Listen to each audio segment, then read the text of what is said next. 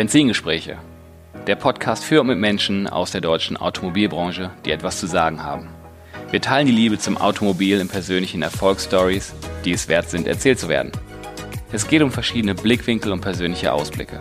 Vom prüfenden Blick in den Rückspiegel bis zur spannenden Aussicht mit Fernlicht in die mobile Zukunft. Ich bin Tim Klötzing, Online-Marketing-Experte und freier Berater für die Automobilbranche, Autoliebhaber und Agenturinhaber.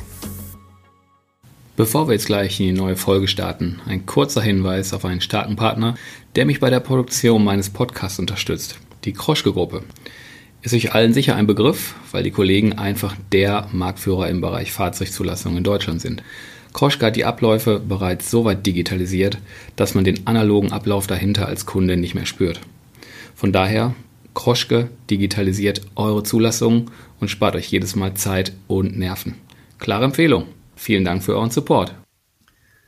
Hallo und herzlich willkommen zurück bei meinem Podcast Benzingespräche. Heute mit einem spannenden Gast, der seit über zehn Jahren mit seinem High-End-Tech-Wissen die deutsche Autobranche unsicher macht. Hallo, herzlich willkommen, Philipp Posselt. Hi.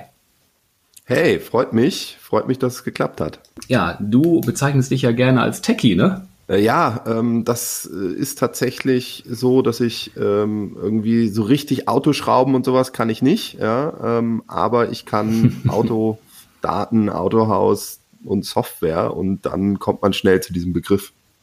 Mhm, okay, ja, Autoschrauben kann ich auch nicht, aber würde ich super gerne, wenn das noch so, wenn das noch so analog wäre, ne? Aber da hast ja heutzutage musst du ja, glaube ich, fast eher programmieren können, um Auto irgendwie ordentlich zu pflegen.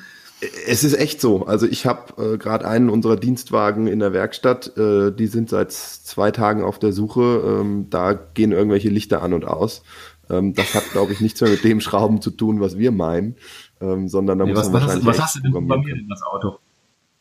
Ja, äh, das ist eine gute Frage. Ähm, ich wollte eigentlich nur, dass er alleine fährt. Ähm, und dann sind meine Mitfahrer irgendwann nervös geworden, als der immer gebremst hat und sowas. Ähm, und dann haben wir ihn in die Werkstatt gebracht und die haben, doch inzwischen weiß ich es, also es ist Wasser im Kabelbaum. Ähm, das ist nicht gut für die Elektrik und für die Software. Ah ja, das ist nicht so gut. Ja, äh, ganz kurz so ein paar Eckdaten zu dir, wer ich nicht so direkt einsortieren kann, auch wenn du ja extrem gut vernetzt bist in der Branche. Du bist Gründer und Geschäftsführer der Wirk GmbH in München, die gegründet wurde 2010. Und äh, vorher warst du auch schon in der Branche unterwegs. Ähm, da warst du bei äh, Accenture, wenn ich mich richtig äh, da informiert genau. habe. Und da warst du auch schon von 2007 bis 2010 als Berater für Marketing und Vertriebsthemen unterwegs. Eine, eine spannende Sache, warum ich jetzt auch noch mal so Fährte mit dir aufgenommen habe. Du bist seit äh, Ende letzten Jahres gibt es einen neuen Verein in der Branche und da bist du erster Vorsitzender des Vereins Netzwerk Autohaus Transformation e.V. In Gründung, ja, genau. In, in Gründung, okay, so viel Zeit muss sein. ja, wir haben uns persönlich erst ähm, Ende letzten Jahres kennengelernt und seitdem haben wir aber auch laufend irgendwie Kontakt. Und zwar hattest du einen ganz coolen Vortrag gehalten auf dem Autohaus-Event Autohaus Zukunft 2025. Das ähm, fand ich echt einen coolen Vortrag. Ich habe hier nämlich auch meine Notizen ähm, in, dem, in dem Heft äh, nochmal gefunden, wo ich auch drunter geschrieben habe, äh, guter Mann, fundiertes digitales Wissen und äh, tolle Anregungen für die deutsche Autobranche. Das war echt inspirierend, das war echt super. Ja, äh, cool. Das freut mich natürlich, äh, dass es dir gefallen hat. Ähm, und äh, ich habe auch so das Gefühl, ähm, mit dem Thema Tech und, und Automobil, wenn man das Ganze mal positiv formuliert und sagt, was da alles möglich ist, dann kriegt man die Zuhörer auch eher, als wenn man immer diese Angstmacherei hat, die man ja auch in den ganzen Medien und so wahrnimmt. Ja. Ja, absolut. Also das ähm, fand ich schon, fand ich schon toll. Wie kam es dazu, dass du gesprochen hast? Bist du, bist du eng, ich sag mal, verbunden Richtung Autohaus oder, oder welche Connections gibt es da? Ähm, ehrlich gesagt, das ist, glaube ich, so ein bisschen ähm, wie bei dir. Also man, man spricht miteinander, ähm, man steht für ein gewisses Thema und dann sprechen einen die Leute an, ob man nicht mal darüber erzählen kann. Und da kommen wir ja sicher später noch zu. Ähm, da geht es ja auch im Netzwerk Autohaus-Transformation drum, einfach äh, miteinander Wissen auszutauschen.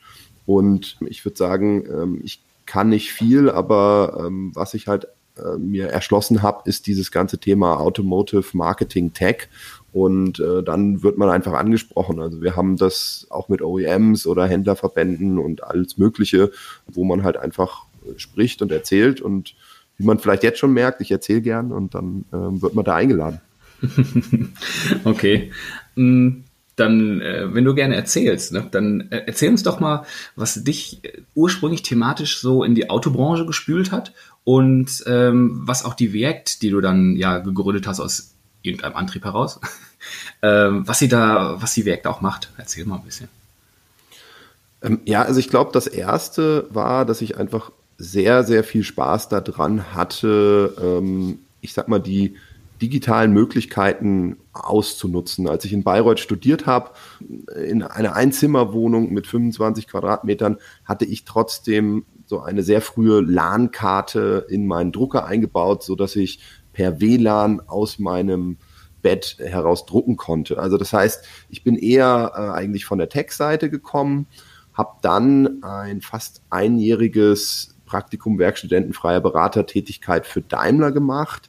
Ähm, aber ein sehr, sehr spannendes äh, Projekt, wo man versucht hat, Produktion, ähm, Entwicklung und Serviceorganisation, die Daten so auszutauschen, dass man die Produkte besser macht. Da ging es das erste Mal darum, einfach Daten zusammenzufügen und zu verstehen, was ich damit machen kann. Und das war so ein bisschen diese, diese Schnittmenge, die mich dann auch nicht mehr verlassen hat. Das heißt, als ich bei Accenture nach dem Studium als Unternehmensberater angefangen habe, ähm, kam relativ schnell ein Anruf, hey, du warst doch mal beim Daimler, äh, hast du nicht Bock auf Automotive-Projekte?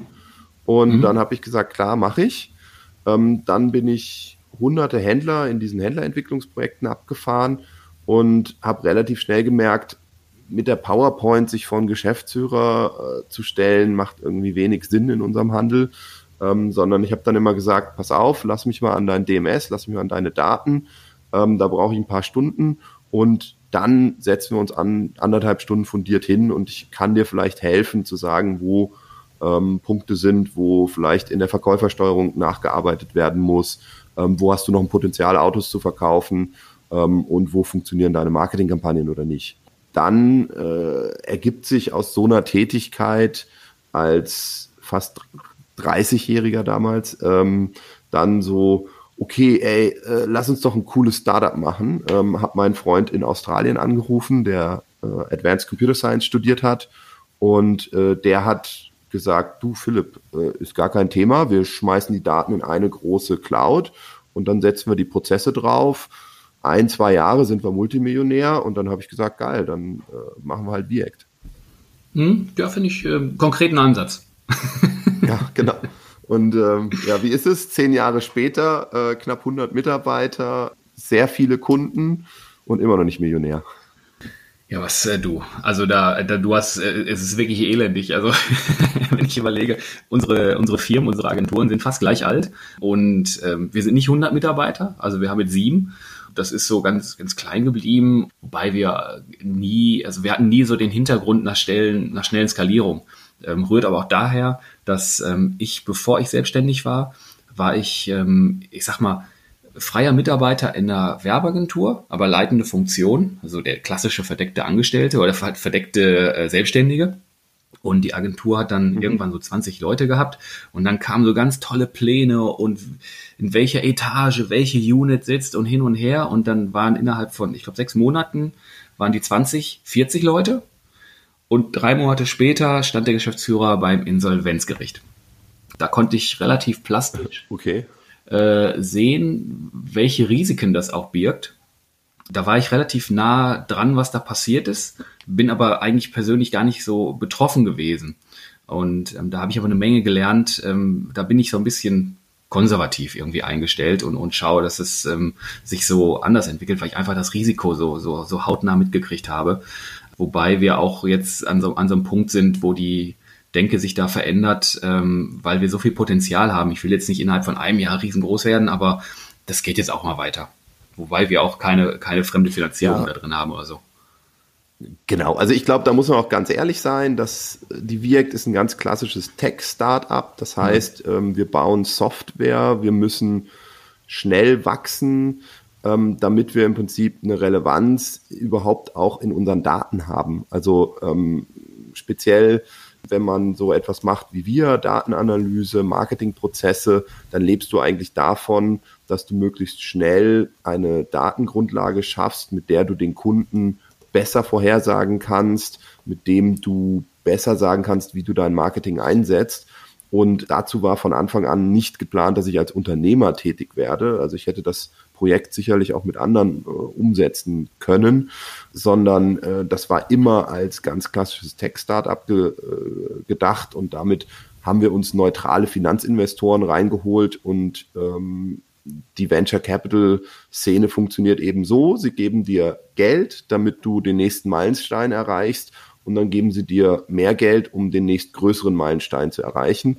Ähm, wobei das fairerweise die ersten ähm, äh, ja, ich sag mal jetzt die ersten zehn Jahre so war. Jetzt werden wir auch langsam ein richtiges Unternehmen mit äh, Break-Even, ähm, mit einem soliden organischen Wachstum, aber das Plateau musst du erstmal erreichen. Wenn du hm. äh, Software entwickelst, lebst du ja davon, dass du diese Software möglichst schnell an viele verkaufst. Und ich glaube, das ist auch so ein bisschen der Unterschied äh, zu den meisten Unternehmern, die ich kenne, wo ich einfach großen Respekt habe. Ähm, weil ähm, bei mir war es eher ein Projekt, wofür ich mir eine Finanzierung gesucht habe und das packst du dann halt eher äh, im Softwareumfeld ähm, in so eine in so eine Start-up-Logik. Hm. Okay, ja, ist ja, ist ja bei uns, wir bieten keine Software an und wir sind hardcore im Projektgeschäft, sage ich mal, wobei sich das auch langsam so ein bisschen verändert. Ähm, dass, dass immer mehr Kunden halt auf, auf, ich sag mal, auf eine Pauschalbetreuung gehen. Und da du zwar immer noch Projekte, aber das, das ist dann schon anders aufgestellt. Na, du hast eine andere Planung und einen anderen Horizont. Du, wir haben ja normalerweise so ein, so ein Rückspiegel-Fernlichtformat, wobei heute springen wir mal ein bisschen, weil mich, mich eine Sache äh, total interessiert, die Anfang des Jahres an die Öffentlichkeit ja quasi so äh, gespült oder gedrungen ist und vorgestellt wurde im Januar. Und zwar ähm, über den frisch gegründeten NAT e.V., den, den Verein Netzwerk Autohaus Transformation. Da habt ihr beim äh, Neujahrsempfang vom Autohaus ja einen ziemlich großen Auftritt und Aufschlag gehabt. Da wurdet ihr nice gefeatured, würde der äh, halb Fremdsprachler genau. sagen. Ne? Haben ein bisschen getanzt. Haben ein bisschen, haben ein bisschen getanzt, ganz genau. Erzähl doch mal, was ist denn die, die NAT und, und was war so der Auslöser dafür? Also was wir jetzt vielleicht schon so ein bisschen hatten, ich mache nur Dinge, worauf ich richtig Bock habe. Also ähm, das ist immer das Beste. Das waren bisher Daten, das war Software, das war halt in dieser Industrie. Ich mir gefällt auch das, was wir hier in der Industrie erleben. Und ähm, so habe ich halt einfach mit vielen meiner Kollegen gesprochen, mit vielen Autohäusern, vom Geschäftsführer bis zum Assistenten. Und wir haben eigentlich alle gemerkt, ähm, dass es gibt so eine kleine Gruppe Nerds, die haben echt Spaß daran, mit den technischen Möglichkeiten, die es so gibt, halt einfach neue Dinge auszuprobieren, um den Handel äh, ähm, weiterzubringen, zu transformieren und einfach mal diesen ganzen Horrorgespenst Digitalisierung, was da immer durchgetrieben wird und gibt es morgen das Autohaus, mal eine Antwort zu geben und sagen, nee, muss man halt mal bisschen, muss, wir müssen uns verändern, wir müssen, müssen Dinge neu angehen und dazu gibt es Werkzeuge, das sind Daten und Software und jetzt probieren wir das einfach mal. Und aus dieser Konstellation heraus äh, haben wir eben festgestellt, dass in den meisten Autohäusern sind so zwei, drei äh, Prozent der Leute, mit denen das irgendwie gut funktioniert. Die sind aber in ihrem Unternehmen doch eher ein Silo. Also mhm. die meisten verstehen gar nicht, wovon diese, äh, ich sag mal, Tech, Techie-Nerds, Digital-Nerds da so sprechen. Mhm. Und da kam dann eben die Idee auf, zu sagen, ey, lasst uns doch eine Plattform schaffen, wo wir die zusammenbringen und vor allen Dingen zusammenbringen mit denjenigen, die ihnen die Werkzeuge geben, also Softwarefirmen, rund um den Automobilhandel ähm, und lass die voneinander lernen. Und dann kommst du irgendwann an den Punkt, wo du sagst, okay, das wollen wir nicht kommerziell betreiben, weil das ist, äh, wir haben alle genug zu tun in unserem Job. Und dann gründest du halt einen Verein und da bin ich jetzt für ein Jahr äh, der Vorsitzende, der das Ganze mit aus der Taufe hebt. Dahinter stehen aber äh, ganz, ganz viele Unterstützer, die an vielen Ecken helfen, erstmal eine Bekanntheit zu schaffen, ähm, dann äh, Inhalte zu schaffen. Ähm, das heißt, ähm, auch Sponsoren anzusprechen, die dann Projekte im, im Autohaus fördern. Und äh, damit beginnen wir jetzt gerade. Und ich bin halt so der Erste, mhm. äh, der das macht. Und nächstes Jahr macht das dann ein anderer.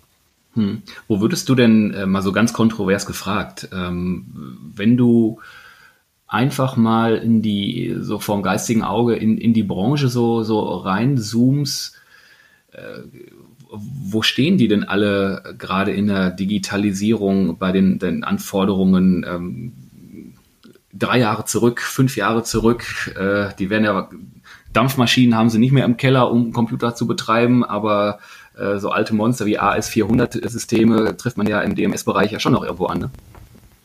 Genau, also ich, ich würde schon sagen, dass die größte Herausforderung eigentlich ist, dass ähm, die Autohäuser mit ihrer niedrigen Umsatzrendite, denen fällt es halt schwer, ähm, immer die, die neueste und coolste Cloud-Software im Einsatz zu haben. Da haben wir halt ganz, ganz viele Datentöpfe, die noch in Systemen aus den 90ern stecken. Ähm, mhm. Und das wird sich, glaube ich, auch erstmal nicht ändern, weil ich empfehle keinem Autohaus da jetzt irgendwie äh, die, die, Front aufzumachen. Ähm, und deswegen fällt es, glaube ich, den meisten sehr, sehr schwer, wirklich innovative Digitalprojekte zu voranzutreiben, weil sie halt immer wieder mit Werkzeugen arbeiten müssen, die aus dem letzten Jahrtausend stammen. Und mhm. äh, da merke ich aber, ähm, dass, dass es immer mehr ähm, gibt, die dann sagen, okay, ich lasse mein DMS, ich lasse mein CRM so wie es ist und setze mir einfach eine neue Ebene drauf, auf der ich neue Dinge äh, ausprobieren kann. Also ich habe jetzt schon gesehen, Carsharing kommt, ähm, ich sehe immer mehr diese Videolösungen, äh, ähm, ich sehe immer wieder geile Webseiten ähm, von unterschiedlichen ähm, Anbietern ähm, wir die Marketingprozesse komplett digitalisieren auf den äh, Systemen, die es da schon im Handel gibt. Und von daher würde ich sagen, dass ähm, aktuell jetzt der Umbruch entsteht, wo man nicht mehr sagt, ich muss als erstes DMS austauschen, bevor ich digitalisieren kann, sondern trotz DMS digitalisiere ich. Und äh, da sehe ich sehr, sehr viele unterschiedliche Ansätze und merke halt auch, dass die, die, die Gruppen, insbesondere die großen Gruppen, anfangen zu sagen, ich warte jetzt nicht mehr auf den Hersteller, ähm, sondern ich fange selber an, was zu machen. Und ähm, da bin ich eigentlich ganz positiv, dass, dass sich das immer weiter verstärken wird. Hm. Da sagst du aber auch schon ein, ein wichtiges Stichwort, große Händler oder große Ketten. Ne? Ähm, da ist natürlich so die, ich sag mal, der Mittelstand oder die, die, die Ein-Standorthäuser, selbst wenn die 100, 150 Mitarbeiter haben, äh, die stehen da schon ein bisschen hinten an mit den Notwendigkeiten, denke ich mal. Aber auch da würde ich es differenziert betrachten. Also ja, wenn du in deinem Unternehmen einfach nur von Tag zu Tag lebst, ähm, vielleicht auch eine Mitarbeiterstruktur hast, die noch sehr klassisch ausgelegt ist, ich sage jetzt mal auf Schrauben und den klassischen Verkauf, dann ist das so. Ich kenne aber auch ganz viele kleinere Standorte, kleinere Händler, da ist äh, die Tochter plötzlich voll drin und macht die Website. Ähm, oder du hast einen Geschäftsführer, da kenne ich einen in der Nähe von Frankfurt, ähm, der irgendwie alles, was man digitalisieren kann in seinem Autohaus, da war ich letztens, ähm, digitalisiert vom irgendwie Annahmeprozess, äh, von seiner Telefonanlage und so weiter. Ähm, ich würde es weniger an der Größe des Unternehmens, denn an der ja, Zusammensetzung der Mitarbeiter und ob es da eben diese drei, vier Nerds gibt, die auch von der Geschäftsführung unterstützt werden, einfach Dinge voranzutreiben und umzusetzen. Und mhm. da hast du natürlich grundsätzlich recht. Wenn es eine große Gruppe ist, ist die Wahrscheinlichkeit größer, dass es da ähm, diese, diese ähm, Menschen gibt. Aber das ist nicht ausgeschlossen, dass du die nicht auch in einem Service-Only-Standort findest. Ja, da bringst du aber gerade eigentlich auch noch ein anderes Stichwort äh, mit rein. Und zwar ähm, Generationswechsel. Also, dass du ja in der Geschäftsführung sein, du hast gerade jetzt, wenn die Tochter oder der Sohn noch mit reinkommt, er hat vielleicht irgendwo studiert und ein bisschen was mit Technik und kommt dann rein, frischer Wind, äh, sind ja aber auch teilweise gibt es äh, ja Häuser, die, ich sag mal, ein Problem haben mit der Nachfolgeregelung, also so, so nennen wir das ja. Ähm, das sind ja auch führende Mitarbeiter, die jünger sind. Also Generationswechsel oder Häuser, die den Generationswechsel nicht hinkriegen, die Frische in die Geschäftsführung, in die Entscheiderebene reinzukriegen, ähm, ist auch ein wichtiger Punkt, der wenn das nicht funktioniert, es nicht funktioniert. Absolut. Also wenn du ein Generationsproblem hast, dass du keinen Nachfolger äh, findest, dann hast du ein ganz grundsätzliches Problem. Wo ich widersprechen würde, ist, dass das eine Altersfrage ist. Also ich habe es immer wieder, ähm, äh, ich hatte jetzt zum Beispiel Hyundai Händlerverband oder auch im Ford Händlerverband, ähm, hast du es häufig, dass die Senior ähm, äh, den, den Geschäftsbetrieb dann schon übergeben haben an die Tochter oder den Sohn und selber ähm, seit 30 Jahren in diesem IT-Ausschuss sitzen und mit denen kann ich ein Gespräch führen, wie mit einem meiner Entwickler hier vor Ort. Also was ich immer wieder feststelle, es ist weniger eine Altersfrage als eine Einstellung. Also lasse ich mich darauf ein, habe ich Bock, die neueste App immer runterzuladen. Ähm, ich zum Beispiel bin gestern ähm, einfach mal auf diese Hyundai-Seite gegangen, wo du dich ähm, online per Video beraten lassen kannst mhm. mit einem Verkaufsberater. Ähm, mhm, und das ist weniger eine Altersfrage. Da, wo ich dir recht gebe, ist, wenn du in deinem Betrieb grundsätzliche Probleme hast, dann, dann es nichts mit der Digitalisierung, weil das Tagesgeschäft muss ja weiterlaufen. Du brauchst eigentlich einen stabilen, äh, einen stabilen Cashflow ähm, aus dem, was du schon aufgebaut hast. Du brauchst die Infrastruktur, du musst sozusagen die Voraussetzungen erfüllen, weil dann ist das eigentlich das Sahnehäubchen, dass du dich dann halt mit der Transformation beschäftigst. Wenn du das als Grundlage nicht hast, gebe ich dir wenig Überlebenschancen. Hm, okay. Erzähl, äh, gib uns da noch mal ein bisschen ein stärkeres Gefühl äh, für, für euren Verein, was, was ihr da genau machen wollt. Ihr habt da ähm, ein paar Themenfelder, glaube ich, identifiziert, worauf ihr, äh, äh, ich sag mal, draufgehen wollt und wen ihr da so adressiert, damit, damit der Hörer jetzt die NAT versteht. Genau, also das Wichtigste ist, Mitglieder können nur Mitarbeiter aus einem Autohaus werden. Also das heißt, dieser Verein hat nur Mitglieder von Autohaus-Mitarbeitern und der Verein dient in erster Linie dazu, diesen Mitarbeitern im Bereich Digitalisierung oder Transformation des ganzen Handels zu unterstützen. Das heißt, diese Mitarbeiter tauschen sich zum einen untereinander aus zu bestimmten Projekten, die erhalten Stipendien, die erhalten Content, die erhalten Unterstützung, ähm, wie man sozusagen so eine Transformation im Autohaus voranbringen kann. Äh, stell dir einfach vor, wir haben Tickets für bestimmte Veranstaltungen und dann kann halt einfach mal der Assistent der Geschäftsführung mit und nicht immer nur, ich sag mal, die Top-Manager oder die die, die Geschäftsführer selbst, sondern da kannst du halt mhm. als Mitarbeiter dir einfach mal sowas anhören, wie das, was du ja, wo wir uns kennengelernt haben, also ein Zukunftskongress. Und ähm, das ist der eine Teil, also ganz klassisch ähm, Mitarbeiter weiterentwickeln. Ähm, Nachwuchsförderung finde ich auch ganz wichtig, also dass man vielleicht auch mal die Azubis und so weiter mit reinbringt, um, um die schon mal, denen schon mal Lust zu machen und zu sagen, hey, da geht was. Ähm, das ist der eine Teil.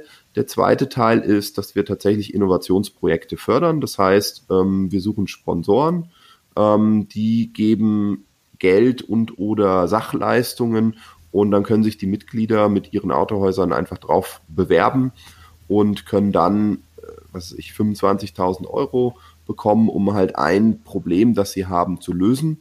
Und äh, das unterstützen wir als Techies dann mit Produktmanagern, mit ähm, Projektmanagern, damit äh, sozusagen äh, da diese ganz klassischen Themen wie agile Entwicklung ähm, und so weiter mit reinfließen. Und die einzige Bedingung ist, damit eben diese Innovationsprojekte gefördert werden, dass du dich danach im Verein austauscht und darüber sprichst und allen dann davon berichtest. Ähm, und damit meine ich eben auch den ganzen schmerzhaften Weg zum Ergebnis, ähm, was ich immer so, super wichtig finde, weil es gibt Höhen und Tiefen. Und dann eben auch, ob das Ergebnis ähm, hilft oder nicht. Und so wollen wir einfach ähm, die Transformation unterstützen. Und dazu gibt es eben diesen dann gemeinnützigen Verein, der das macht. Das ist ja schon ein breites Feld. Die, die Techies, die du da so nennst, ne? Ähm, jetzt, jetzt könnte der geneigte Hörer ja überlegen, ja, jetzt hat er da irgendwie eine Handvoll Programmierer, die sich so ein bisschen versuchen mit Innovation und keine Ahnung, da sind ja durchaus, äh, das sind ja keine, ich sag mal, neuen Programmierer, die irgendwo in einer dunklen Zelle sitzen, so das klassische Bild, sondern das sind ja schon namhafte ähm, Gründungsmitglieder, die ihr da zusammen bekommen habt. Kannst, kannst du die mal nennen? Ähm, ja, also ähm, ich glaube alle, also wir sind inzwischen schon neun Stück. Ähm, also ich glaube, die bekanntesten in der Hörerschaft sind sicherlich Kroschke Digital, CarWow. Wir haben ähm, eine Beratung ähm, XP, XD, da, ist, da steckt die DAT äh, mit hinter. Oh, okay. Ähm, wir haben MCON, die im Hintergrund alles digitalisieren. Ähm, wir haben Oracle dabei mit, mit, einem, mit so einem DMS-Ableger.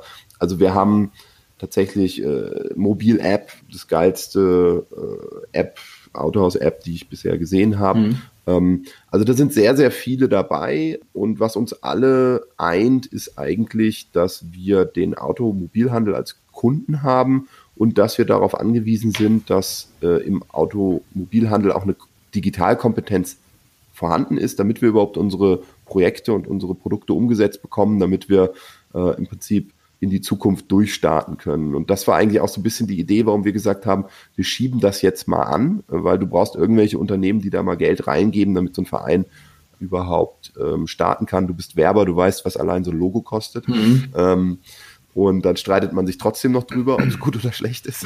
ähm, und das war eigentlich so ein bisschen so die Idee, dass wir alle das Gleiche identifiziert haben. Dahinter stehen aber jetzt auch schon ein paar sehr, sehr große Handelsgruppen, die gesagt haben, klar schicke ich das rum, klar unterstütze ich das und was ja noch viel wichtiger ist, äh, freut mich sehr, dass wir uns eben auch kennengelernt haben, weil die Influencer drumherum, die, die auch eine Reichweite da reinbringen, die ist uns wichtig. Und der entscheidende Punkt ist aber, ähm, wir sind total unpolitisch. Also ähm, wie gesagt, es gibt als Mitglieder nur Mitarbeiter mhm. im Autohaus, noch nicht mal Autohäuser können da mhm. irgendwie Mitglied werden. Und wir Techies sind eigentlich auch nur sowas wie die Infrastruktur, mhm. würde ich sagen. Und weil da habe ich so gar keinen Bock auf dieses Hersteller, Händler, äh, politischen Scheißdreck. okay, ja, in, in, da kommt man ja auch relativ schnell rein. Ne? Ähm, ich habe jetzt, ähm, ich bin selber auch schon lange in der Branche, wobei ich glaube, mein erstes Autoprojekt ist boah, locker 20 Jahre her. Und äh, ganz lange Zeit, ähm, wenn du so als Werbeagentur immer stärker so in die, in die Nische rutscht. Ne? Früher war, hatten wir ja einen Bauchladen, wir haben eine Werbeagentur und wir machen auch Auto und wir machen dies und machen das. Das machen wir schon seit fast ach, acht Jahren, glaube ich. Acht Jahre machen wir das nicht mehr und sind halt wirklich Spezialist für, für den Autohandel und nennen das inzwischen auch Marketing für Mobilität, weil es einfach nicht nur rein um das Auto geht. Und da lernt man halt dann irgendwann auch so ein bisschen so die Branche tiefer kennen und nicht nur so die Kunden, die man adressiert. Und ähm, da finde ich das echt interessant, dass, dass ihr so einen Wert darauf legt, äh, eine Unabhängigkeit zu haben und dieses politische außen vor zu lassen, sondern auf die Topics zu gehen und mit, mit Mitarbeitern zu arbeiten und Wissen in die Häuser zu bringen und das nicht nur auf dem Top äh, auf dem Entscheiderniveau, sondern quasi schon anfangen darunter bis hin zu auszubilden, finde ich, finde ich richtig gut. Naja, aber der, der, Hintergrund ist für mich ganz einfach. Wie häufig hast du es erlebt, dass du einen äh, Geschäftsführer begeisterst für deine Dienstleistungen mhm. oder Tätigkeiten und dann wird es irgendwie runtergeschoben und dann kriegt es irgendjemand von den Mitarbeitern auf den Schreibtisch und dann fängst du plötzlich an zu merken, naja, jetzt beginnt ja erst die Arbeit. Also irgendwie zu sagen, wir machen ein Projekt zusammen, ist ja einfach, aber es erfolgreich zu machen, es voranzutreiben, da brauchst du eigentlich auf allen Seiten Energie und, und, und, und äh, auch gewisse Fertigkeiten. Und das war so ein bisschen der Ausgangspunkt zum, zum NAT, dass wir gesagt haben, ähm, wenn wir es schaffen, den Automobilhandel zu stärken, dass sie sich selbst helfen können, so würde ich es mal definieren, und selber die mhm. Zukunft gestalten, dann ähm, wird es auch für allen anderen, die ihnen helfen wollen, ähm, leichter und dann haben es die Feinde halt auch ein mhm. bisschen schwerer. Ne? Ähm, wohingegen, wenn nur wir Techies, wir neuen Techies da drauf rumlaufen mit unseren, ich glaube, über 1200 Mitarbeitern, das ist ja nichts, mhm. das ist ja ein Tropfen. Ähm, aber wenn du zwei, drei Prozent der Mitarbeiter im Automobilhandel, dann reden wir über Zehntausende, in so eine Bewegung kriegst, ähm, dann macht Spaß und ähm, unpolitisch sind wir.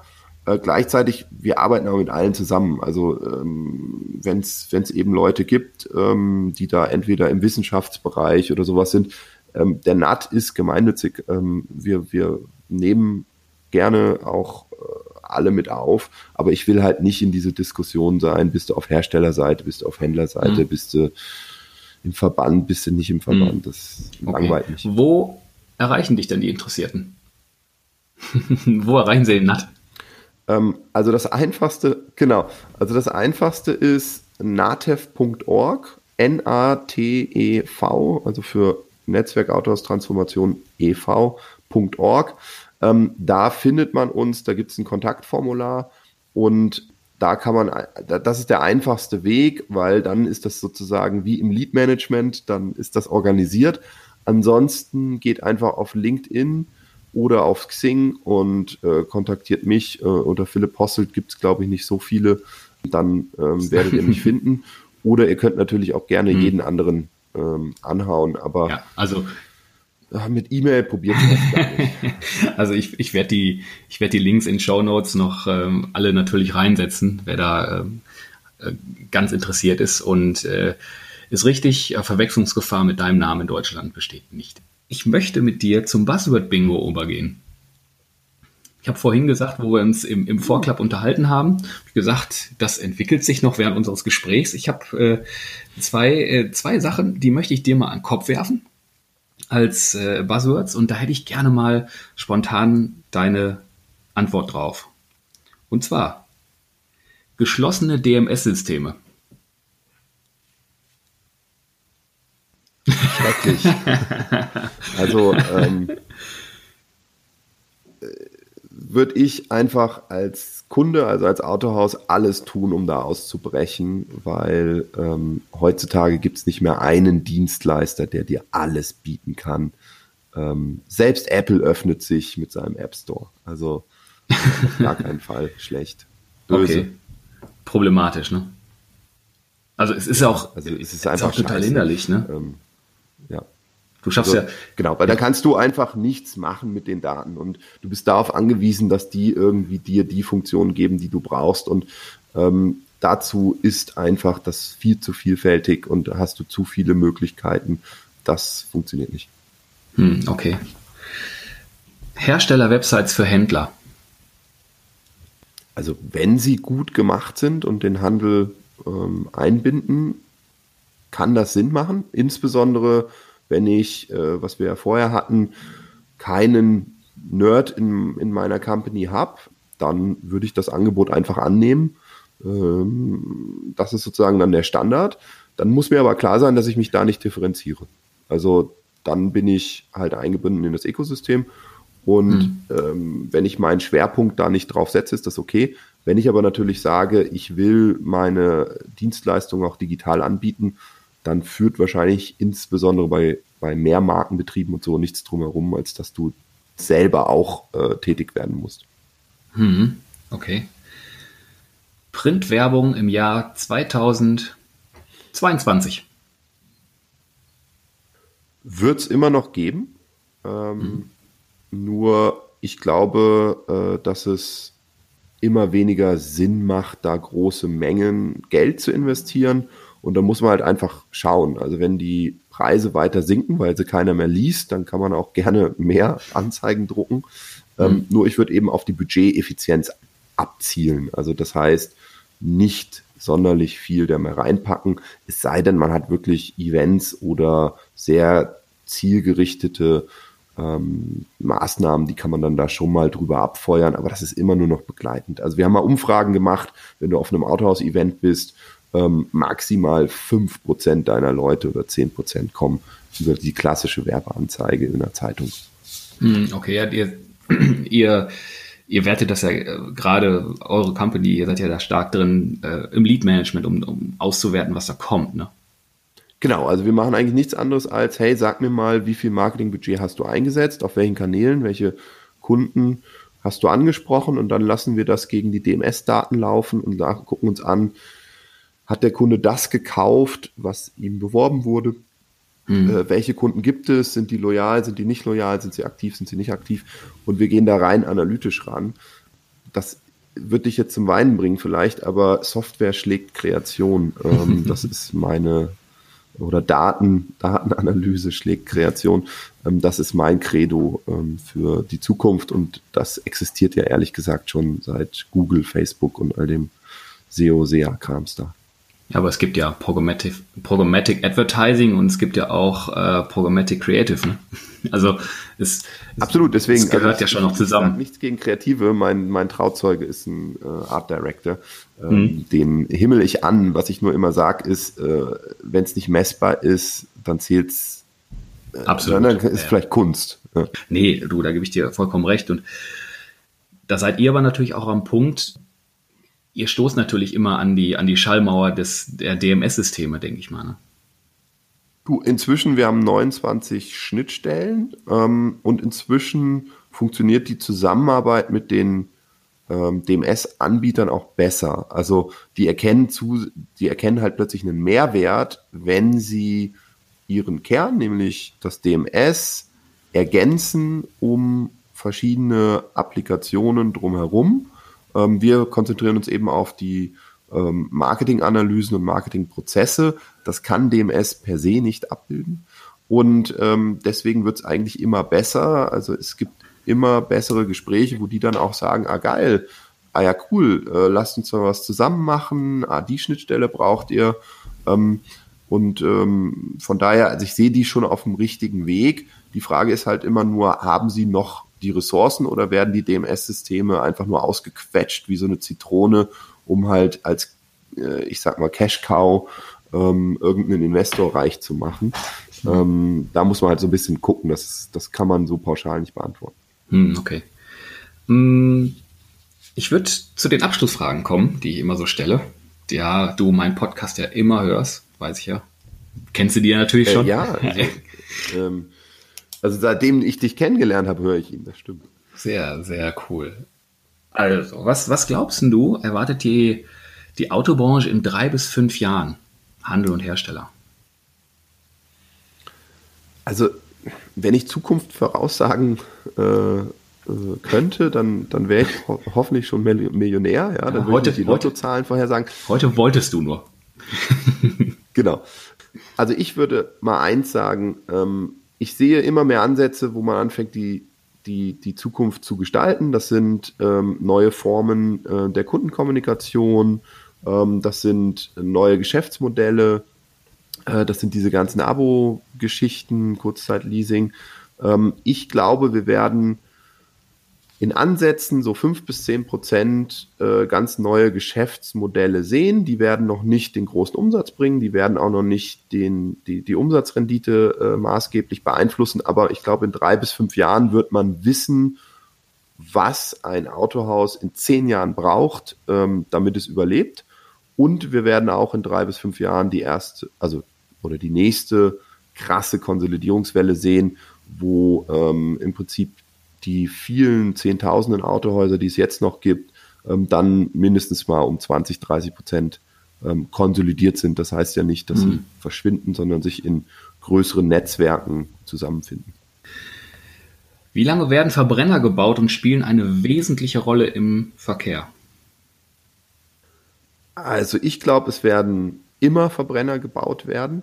Mhm. Nur ist die Frage, wie viel davon. Also der Mix ähm, wird sich definitiv verändern. Also ähm, ich bin fest davon überzeugt, dass Elektro, Wasserstoff und was weiß ich, was wir noch für Antriebe erfinden, ähm, äh, für viele Kundengruppen interessant sind und sich auch durchsetzen werden. Ähm, ich bin aber genauso davon überzeugt, dass ein, ein Diesel für die Langstrecke, ähm, ich sehe es bei meinen Außendienstlern, die fahren 50.000 Kilometer im Jahr, die haben sicherlich auch keinen Bock, da ewig lange zu laden. Ähm, dann, dann wird es immer noch Verbrenner geben. Die Frage ist halt nur, wie sich unsere Rahmenbedingungen ändern. Also wenn die Industrie so weitermacht, dass sie sehr sehr mikroökonomisch mit ganz konkreten Maßnahmen da reingeht, anstatt einen Rahmen zu setzen, dann gibt es immer mehr Verzerrungen. Und ähm, da kann es dann schon passieren, dass uns ein Diesel oder sowas unter die Räder kommt. Ich fände es aber ökonomisch und auch von unserer Logik, wir wollen ja CO2 sparen, nicht unbedingt den den sinnvollsten Weg. Ja. Mhm, okay. Daraus resultierend, wann sitzt du das erste Mal in einem komplett autonomen Auto? Also nicht nur drin sitzen, sondern wirklich Fortbewegung und du liest was. Also ich versuche es die ganze Zeit schon. Ähm, ich war jetzt wieder in Skiurlaub gefahren mhm, und habe äh, hab eben äh, ein Auto dabei gehabt, was schon sehr, sehr viel Krams drin hatte. Ich bin äh, letzte Woche den Tesla X gefahren in Niederlanden. Die haben ja nur plattes Land. Mhm. Ähm, also ich bin da, also ich versuche schon immer so die Grenzen auszutesten. Mhm. Nur meinen Mitfahrern gefällt das nicht so. Die rasten dann immer leicht aus. Ähm, und äh, also sobald es geht, ähm, würde ich mich da jetzt auch mal in Berlin da in diesen selbstfahrenden Bus setzen. Ähm, ich glaube, dass das wird jetzt viel schneller gehen, als wir alle denken. Allerdings mhm. nicht in dem klassischen Verkehr, wie wir ihn heute kennen, sondern eben in bestimmten Abschnitten auf der Autobahn oder in äh, bestimmten Ländern oder in bestimmten ähm, in bestimmten Umgebungen zum Beispiel auf, warum, also ich stelle es mal auf den Werksgeländen von den ganzen Automobilherstellern wird das jetzt relativ schnell gehen, ähm, dass die das machen. Mhm, okay. Also ja. kommt schneller, als wir denken. Okay, ist das Auto das jetzt auch was in der Werkstatt ist, weil es blinkt? Das Teil Autonome, wo du sagtest? Ja, das, genau, also deswegen, Deswegen habe ich es ja gemerkt, das war so ein neuer Dienstwagen, der hatte auch erst 10.000 Kilometer runter oder sowas. Und der hatte schon ganz viel Spielzeug drin, also dieses ganze Abstandsradar, äh, Tempomat, Automatik, ähm, Spiegelblinkdings da, ähm, Autoerkennung. Und damit bin ich schon eigentlich äh, sehr autonom gefahren. Äh, Problem war eben, dass er ab und zu mal gebremst hat, wo er nicht sollte. Okay. Ich das hat dann eben meine Mitfahrer nervös gemacht. Ich habe auch, äh, fällt mir so, wo du das gerade erzählst, gerade neulich erst ein, ein, quasi ein autonomes Automobilerlebnis gehabt, weil ich habe nämlich auch ein, äh, neues Auto und der hat die Abstandstempomat-Funktion, die halt auch im Stau funktioniert, Stop and Go. Und dann hatte ich noch eine Taste gefunden am Lenkrad, ähm, wo er selbstständig lenkt. Das macht er natürlich fahrenderweise nur bedingt, äh, aber im Stau, also ich habe da bestimmt kurvig, also auf der Autobahn im Stau stehend, nicht geradeaus, sondern Kurven, beide Assistenten angehabt und habe gar nichts gemacht. Und das fand ich schon bemerkenswert. Stop and Go gar so. nichts und, und Lenken gar nichts. Ja. Ne? Ja, mhm. und ich glaube, das ist äh, die Antwort auf deine Frage. Also wann kommt das autonome Fahren? Es wird sich in immer mehr Situationen einschleichen. Mhm. Und genau wie du sagst, also ich glaube, in der Situation konntest du dir die Zeitung auf dem Lenkrad aufschlagen und wärst da gefahren. Das ist bei uns eher so eine Kopfsache. Also ich merke immer wieder, dass wenn du mit Leuten darüber diskutierst, dass das so eine so, so, so ähnlich wie bei Elektromobilität, ist das immer so eine Alles- oder Nichts-Frage. Also entweder bist du dafür oder bist dagegen. Und ich glaube, das wird sich einfach einschleichen in unseren Alltag. Wenn du dir ein neues Auto kaufst, hat das die Features. Wenn es die Features hat, irgendwann drückst du mal drauf oder ähm, hast eben so wie mich jemanden, der überall drauf drückt, äh, was er im Auto findet und dir dann sagt, also so war es bei dem Niederländer, der hatte dieses Model X und ich so, hey geil, oh, guck mal, tak, tak, tak, autonom fahren und so, er so, oh, oh, oh, oh, und ich so, ja, jetzt komm, jetzt drücken wir da mal drauf, ja, und dann sind wir echt so 50 Kilometer autonom gefahren. Ähm, mit Abbiegen übrigens von der Autobahn, was ich sehr krass fand. Also, oh, okay, das ist spannend. Äh, wo er hinfahren will, dann biegt er von selbst ab und das ist, das ist nicht, das ist nicht wie schwarz, das ist nicht schwarz oder weiß. Wie Internet, das kommt schleichend und geht nicht mehr weg. Genau, das Internet, ne? Neuland und so. genau. Okay, du, ganz, ganz herzlichen Dank, dass du mir heute Rede und Antwort äh, gestanden, gesessen bist. Äh, ich fand es extrem interessant, weil ich mehr über den NAT auch erfahren wollte, weil ich das in, in München halt den, den Aufschlag tanzenderweise von euch gesehen habe und ihr seid da echt auch nett gefeatured worden vom Autohaus. Das fand ich auch echt spannend, dass, dass da auch ein Interesse besteht, da äh, euch nur ein bisschen zu featuren. Und da braucht die einfach noch mehr. Genau, jetzt will ich noch ganz wichtig sagen, wir haben dem nächsten mhm. Kfz-Betrieb äh, Interview auch noch, weil du immer nur Autohaus erwähnst. Oh, ähm, ich will nicht politisch äh, sein. sehr, sehr froh, dass, genau, also ich bin sehr, sehr froh, äh, dass wir mit allen Medien es geschafft haben, da ähm, Aufmerksamkeit zu, zu mhm. erzeugen. Mhm. Und das ist ja auch genau die Aufforderung. Ey, es ist ein, es ist ein gemeinnütziger Verein. Äh, wenn du, wenn du das jetzt hörst, dann geh halt einfach mit probier es mal aus. Du hast nichts zu verlieren, du kannst nur gewinnen. Und das ist, äh, das ist eigentlich das, doch das gleiche wie, wie der Automobilhandel. Bei 1% Umsatzrendite hast du nichts mehr zu verlieren, ja, ähm, sondern kannst eigentlich nur noch gewinnen. Okay, das sehen wir jetzt alles positiv und weil positiv wollen wir nämlich aus der Show rausgehen. Wie gesagt, vielen Dank und ja, ähm, wir sehen und hören uns, äh, lieber Philipp. Von Perfekt. daher, Vielen Dank. Alles klar. Hat mir wirklich sehr viel Spaß gemacht mit dir. Ja, Cool, danke. genau. Vielen Dank. Und an euch da draußen, ja, danke, dass ihr dabei wart und äh, uns wieder fleißig zugehört habt.